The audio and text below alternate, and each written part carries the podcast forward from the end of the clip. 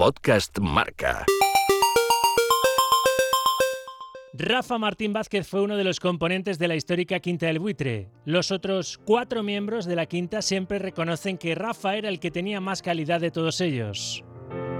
Martín Vázquez ganó seis ligas y dos copas de la UEFA con el Real Madrid, pero también jugó en el Torino, en el Olympique de Marsella, al que ayudó a ganar la Copa Europa, aunque a mitad de temporada volvió al Madrid, en el Deportivo de La Coruña, en el Atlético Celaya mexicano y en el Karlsruhe alemán, equipo en el que colgó las botas. Su ascenso al primer equipo, su relación con el Bernabéu, su dificultad para sentarse como titular en el Madrid, la espina de no haber ganado la Copa Europa con la quinta, sus dos salidas del club blanco.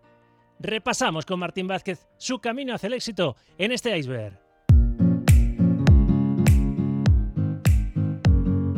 Rafa, vamos a empezar por tus comienzos. Desde que tienes uso de razón, me imagino que empezaste a darle patadas a un balón, ¿no? ¿Cuándo te diste cuenta que te podías dedicar a esto?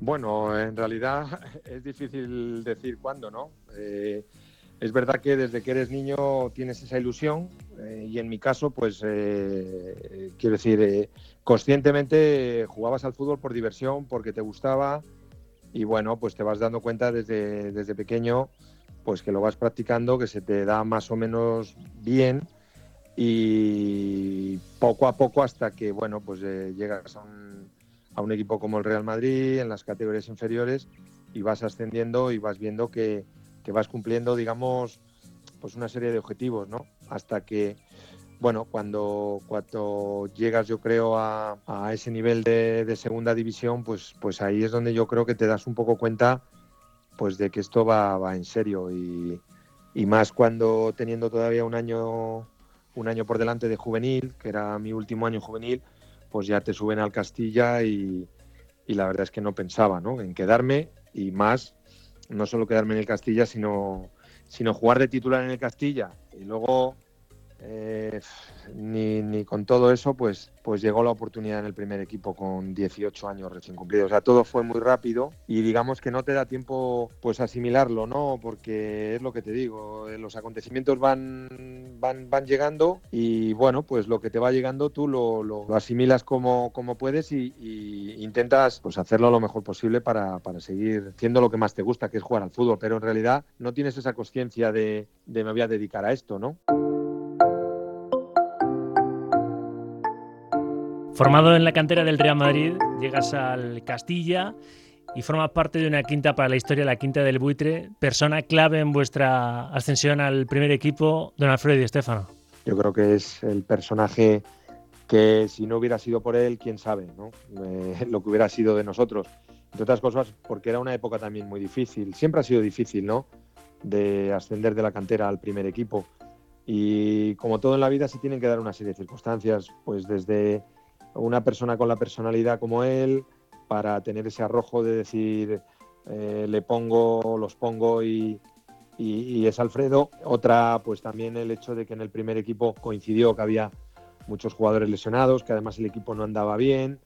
Todo ese tipo de circunstancias eh, fueron clave, yo creo, para, para que él eh, pudiera dar ese paso y luego, lógicamente, que nosotros nos dieran la oportunidad y pudiéramos responder, ¿no? Porque al final esto es, eh, yo, te, yo te doy la oportunidad, pero tú tienes que responder. Y lo que decía yo antes, no es responder un día, sino que, que te den la oportunidad y que, bueno, pues que, tengas ese aplomo para, para, para, bueno, pues para aguantar situaciones, ¿no? Porque también es verdad que no a todos nos fue de la misma manera, eh, lógicamente, y entonces, pero aún así, pues eh, ya te digo, tuvimos la, la clave de Alfredo y luego pues cada uno de nosotros saber lo que es el, Madrid, lo que es eh, toda la presión que hay que soportar para, para ser jugador del Real Madrid. ¿no?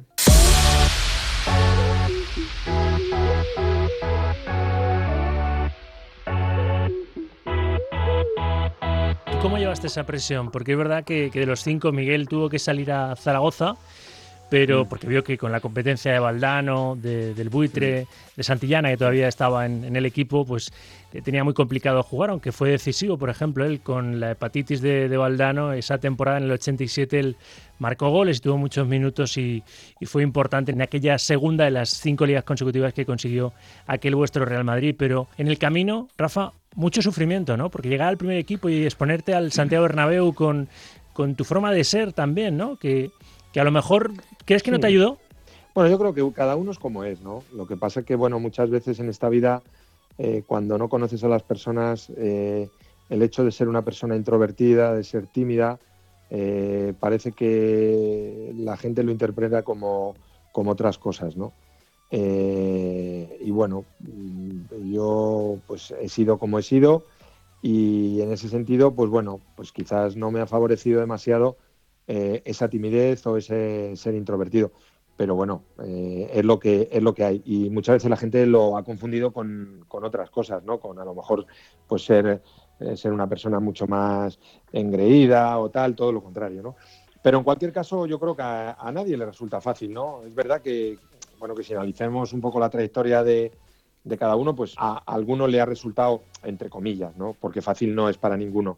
Pero quiero decir que, como tú decías, Miguel, pues tuvo que salir, eh, yo, por ejemplo, pues debuté, pero por circunstancias pues no, no llegué a ser titular hasta, hasta que pasaron prácticamente dos o tres temporadas, concretamente la 87, que coincidió además con lo que tú comentabas antes de la hepatitis de Jorge, y no solamente la hepatitis de Jorge, que yo además fue en el momento que yo tenía que renovar en el 87 mi contrato, y, y, acto seguido ocurrió lo del pisotón de, de, Juanito Amataus en, la, en la Copa de Europa, y que eso conllevó también a, que Juanito le suspendieran y me diera opción a mí a, ser titular. ¿no? Yo digo que muchas veces la vida, pues, o tienes una persona por delante que te tapa y no te deja, o no llegas en el momento adecuado. Entonces, como todo en la vida, hay que tener esa pizca que yo creo que sí hay, que se tiene o no se tiene, de, de pequeña suerte, más allá de que uno tenga condiciones.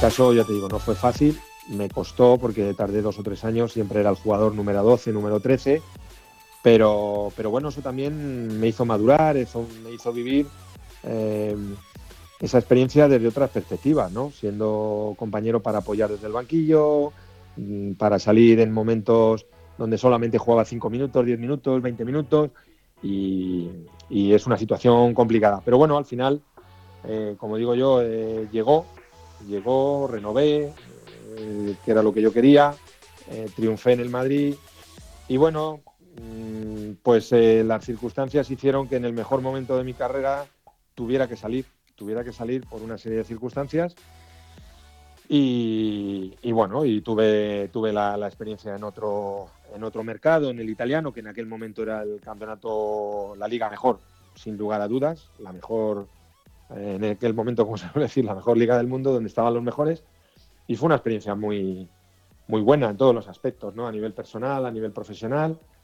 Bueno, y es la, es la vida, ¿no? Pero lógicamente, como siempre he dicho, los 10 años o las 10 temporadas que yo pasé en el Real Madrid, pues eh, lo han sido todo. Es mi, es mi equipo donde me, donde me, de mi ciudad, donde he crecido, donde me he madurado y siempre me he sentido muy identificado con el Madrid, más allá de que por el carácter que yo tengo no sea una persona dada a exteriorizar demasiado, eh, bueno, no sé si mis sentimientos, pero vamos, eh, que, no quiere, que no quiere decir que no sea más madridista que otro, ¿no?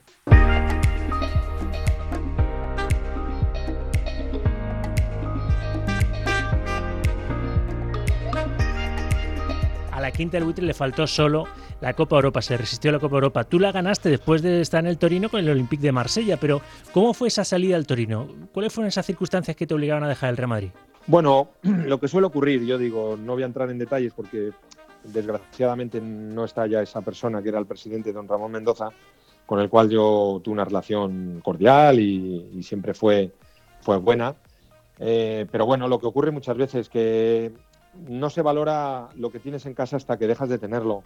Eh, y sobre todo con la gente de casa, ¿no? Siempre se valora mucho más lo de fuera y como digo yo, siempre cuando hablamos de esto la gente siempre tira al lado económico y no es así. Yo creo que en la vida muchas veces eh, eh, es más importante sentirte con un con un con un cariñoso que bien lo has hecho o algo así que no reflejado económicamente, ¿no? Y a veces eso se nos escapa y es una pena porque no valoramos a la gente que realmente mira y, está hecha para, un club. Y a mí me ocurrió algo parecido, ¿no? Eh, sin entrar en detalles, como te digo, pues me di cuenta de que, de que en el club no me valoraron lo que yo consideraba y además, mm, pues lo que ellos, ellos como me tenían considerado. Y tuve que salir, tuve que salir a pesar de, como te decía, ser madrileño, eh, querer al Real Madrid en el mejor momento de mi carrera. Pero bueno, eh, vi que, que, ahí tenía dificultades por ese, porque no, porque no tenía, yo no veía la posibilidad de, crecer ahí. Y bueno, tuve la opción de ir a Italia, a la mejor liga, como te decía, a un equipo que es verdad que acababa de ascender, eh, pero que esos dos años que, estuve en Turín, pues fueron fantásticos, porque el primer año entramos en UEFA, eh, un equipo recién ascendido, y el segundo año volvimos a repetir, eh, no sé si fue tercero el primer año cuarto clasificado en, y el segundo igual, tercero, cuarto.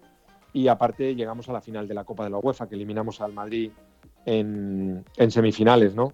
Con, lo cual, lástima que perdimos esa final con el Ajax, pero fueron dos temporadas, la verdad que fantásticas, de las cuales guardo, un recuerdo fantástico y es curioso porque muchas veces lo que hablamos no es, no es la cantidad ¿no? De, lo que puedas eh, tener en un sitio, sino la calidad, ¿no? Y con dos años solamente que estuve allí, pues muchas veces eh, cuando he ido a la ciudad, cuando siempre me he sentido muy querido y la gente tiene muy buen recuerdo. ¿no? Seguramente hubo lágrimas en esa salida tuya del Madrid al Torino, de esas que, que, nadie sabe, que nadie ve, porque tú eras madrista y eres madrista al mil por mil, pero entre que no encontrabas ese, ese cariño del que hablabas hace unos instantes y que luego el Santiago Bernabéu es verdad que ha pitado a Mitchell, ha pitado al actual entrenador del Real Madrid, ha pitado a, muchos grandes, pero no fue muy injusto en momento determinado la afición del Bernabéu con, contigo, Rafa. No, yo no lo considero así, te lo digo de verdad. O sea, sí es verdad que eh, hay que darse cuenta que para, para un jugador la mayor satisfacción, el mayor orgullo es jugar en tu campo con tu público, ese aplauso, esa ovación eso es, eso es impagable, eso es indescriptible, eso solamente lo sabe el que lo, vive, ¿no? Eh, entonces, sí es verdad, más que, más que es un poco decepción, ¿no? Decepción porque ves que, muchas veces, eh, por lo que te decía, ¿no? Eh, pues que jugar en tu campo, que, estás arropado con tu público, te das cuenta que, muchas veces no es así, ¿no? Bueno, pero es históricamente el Bernabéu, ¿no? Por eso también es verdad la exigencia que tiene jugar en el Real Madrid, eh, por eso la dificultad de mantenerte a ese nivel, la presión que requiere ponerte esa camiseta. Y yo siempre lo he tenido claro desde pequeño, o sea, quiero decir, y eso eh, lo he reivindicado yo también, que es ese tipo de presión, ese tipo de, de, sentimiento, el jugador que lo mama desde pequeño, el que está en la cantera, no lo puede tener el que venga de fuera, siendo un profesional de los pies a la cabeza pero eso es lo que hay que valorar y muchas veces en, el propio club no lo valoran, ¿no?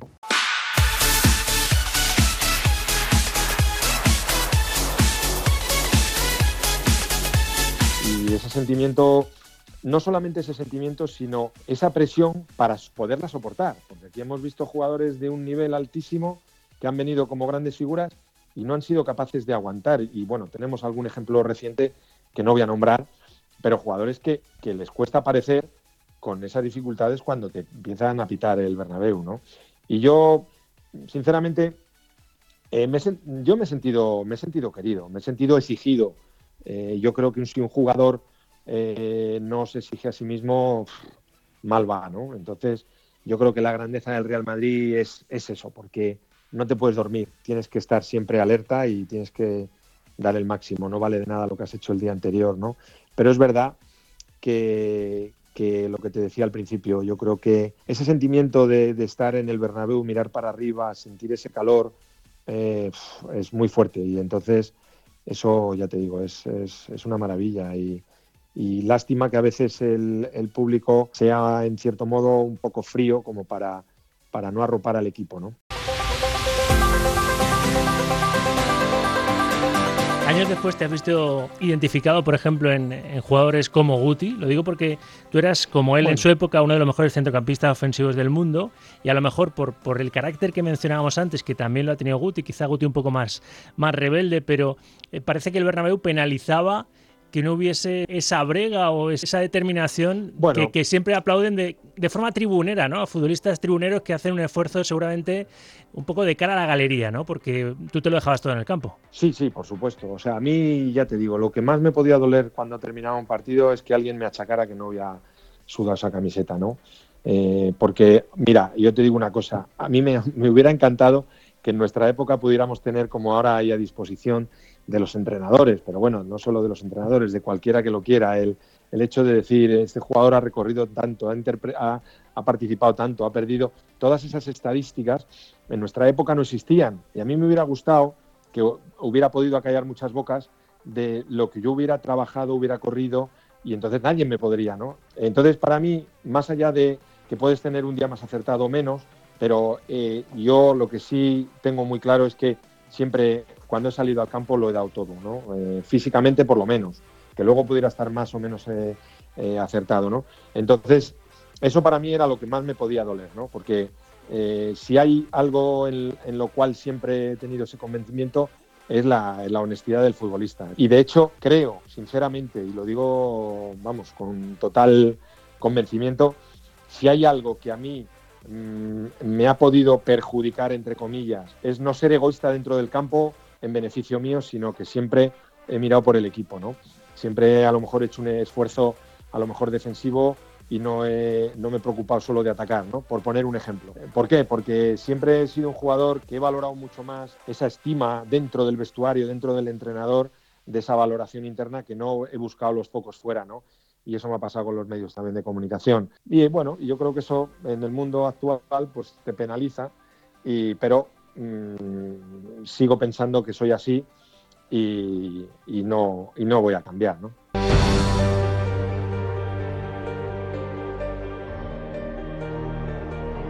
En algún momento de estos de no entendimiento del Bernabéu hacia, hacia ti, ¿llegaste a pensar en tirar la toalla, en dejarlo? No, no, no, en absoluto en absoluto, porque, a ver, yo he tenido muy claro lo que era mi profesión, he tenido muy claro eh, lo que eran los aplausos, la, eh, porque te digo, para bien o para mal he vivido de todo. He vivido, he vivido, o sea, eh, quizás atípico al futbolista, porque yo he vivido de todo. He vivido lo que te decía, salir un segundo al campo y no tocar el balón, calentar en la banda toda la segunda parte y no salir, jugar de titular, jugar de titular, hacer dos goles y al domingo siguiente saber que no jugaba. O sea, todo, lo he probado todo y eh, lo he vivido desde el banquillo, lo he vivido. Entonces, eh, bueno, pues eso te da una perspectiva eh, muy diferente. Y luego, lo que te decía, siempre he tenido claro que era algo circunstancial, que era algo, bueno, pues que llegaría un momento que se acabaría y que, y que bueno, pues que era así. Y entonces lo aceptaba y, y lo tenía, lo tenía asumido, ¿no? Y además estás metido en una, en una, digamos, en una aborigen tan rápida que no te da tiempo a saborearlo, ¿no? Y eso sí me dio, me dio tiempo a darme cuenta cuando terminé de jugar, ¿no? Eh, cuando echas la mirada atrás y dices, joder, es que yo he jugado aquí, no sé, 100, 200 partidos en el Bernabéu, pues cuando a lo mejor me tocó jugar un partido de veteranos ya cuando me había retirado, y dices, ¿cómo es posible y tal? Pues ¿por qué? Porque pasa todo muy rápido, estás inmerso en la presión, en el viaje, en no sé qué, en ganar, ganar, ganar. Entonces, eh, es una película que se pasa muy rápido y muchas veces no te da tiempo a saborear lo que realmente es disfrutar de, de, de, de esa hierba, de, todo lo que es el ambiente, ¿no? Es, es todo, pasa muy rápido, ¿no?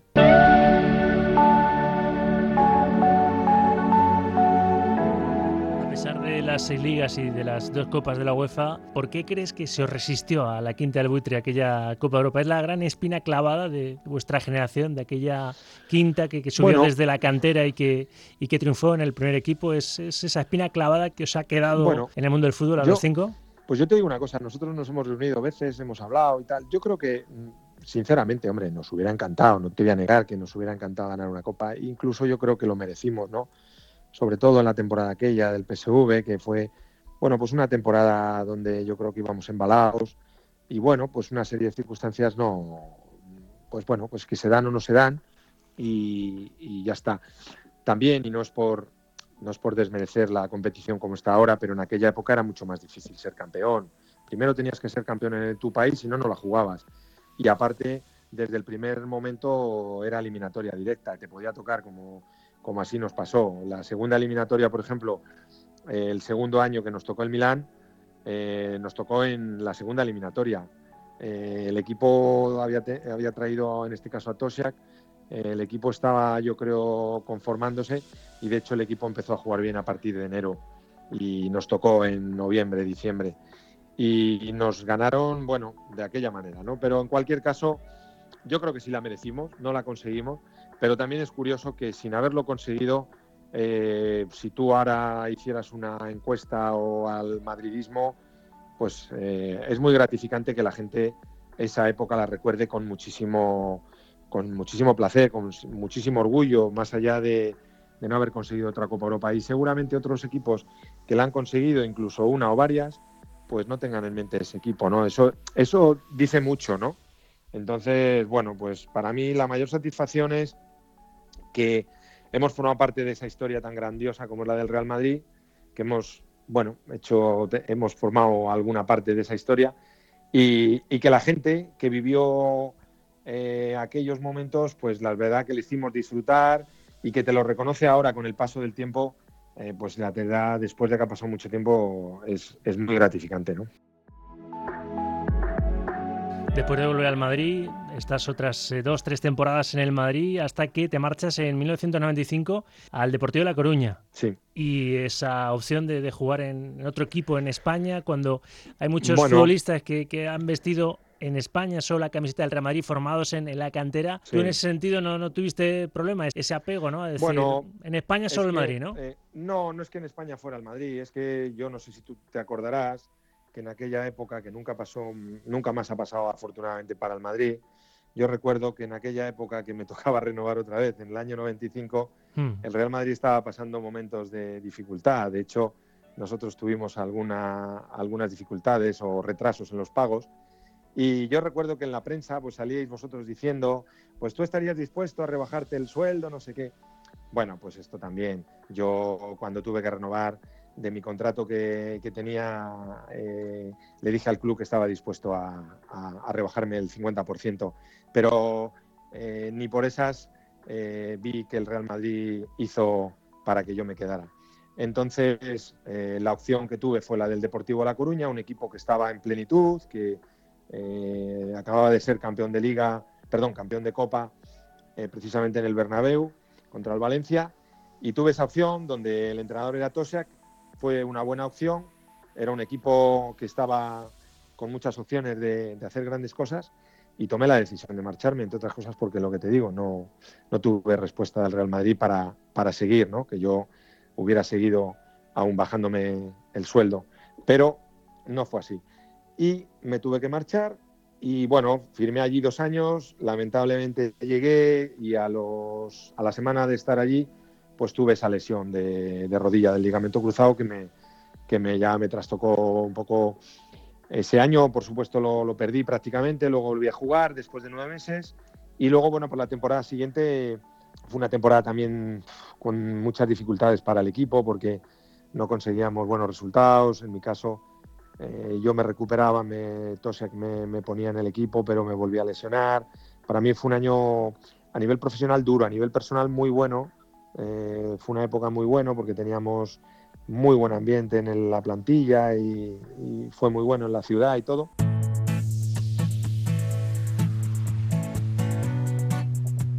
Y al final de la temporada, pues no tuve opciones de renovar porque había jugado poco y tal en el Deport. Y ya, bueno, pues me pasó una cosa que coincidió lo que te decía. En mi carrera ha sido una, una tras otra, ¿no?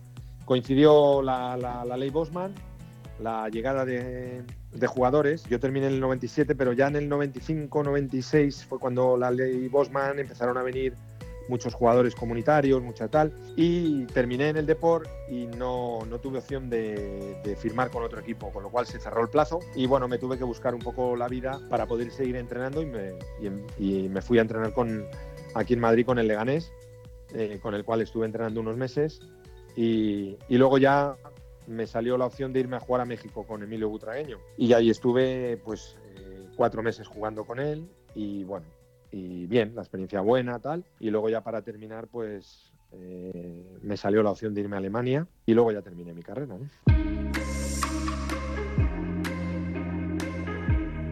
Para ti, Rafa, ¿qué ha sido lo mejor y lo peor del mundo del fútbol? El que tú has vivido, el fútbol profesional. Bueno, lo, mejor del fútbol profesional, pues es lo que es el ambiente, lo que es el, lo que es dentro, un vestuario, eso, eso, como digo yo, no se paga, ¿no?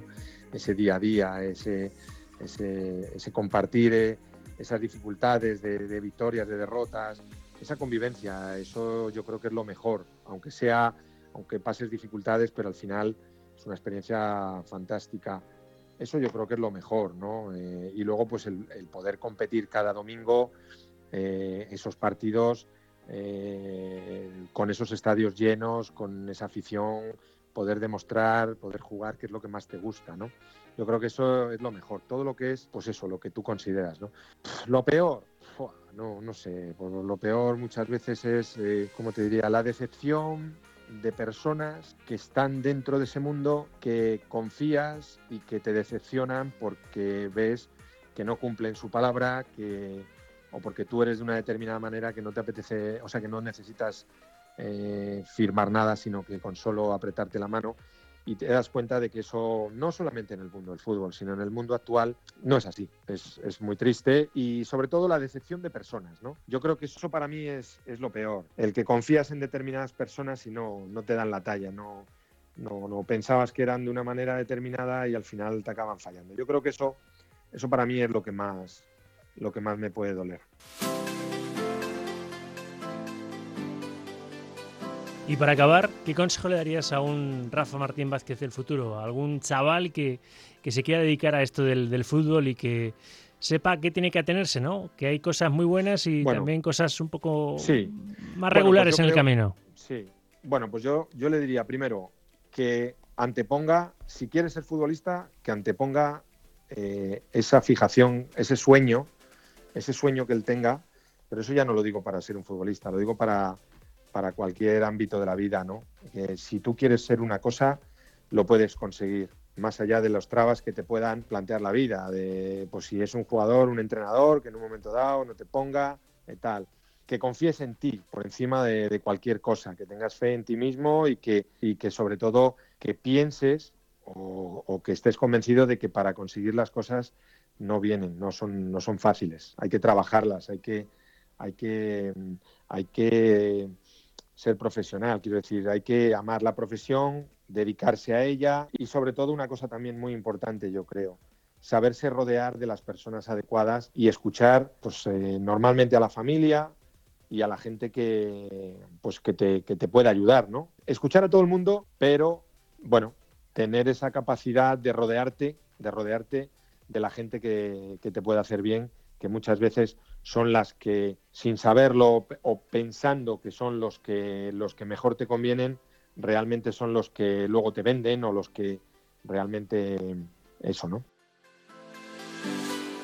El iceberg con Rafa Sauquillo. Podcast Marca.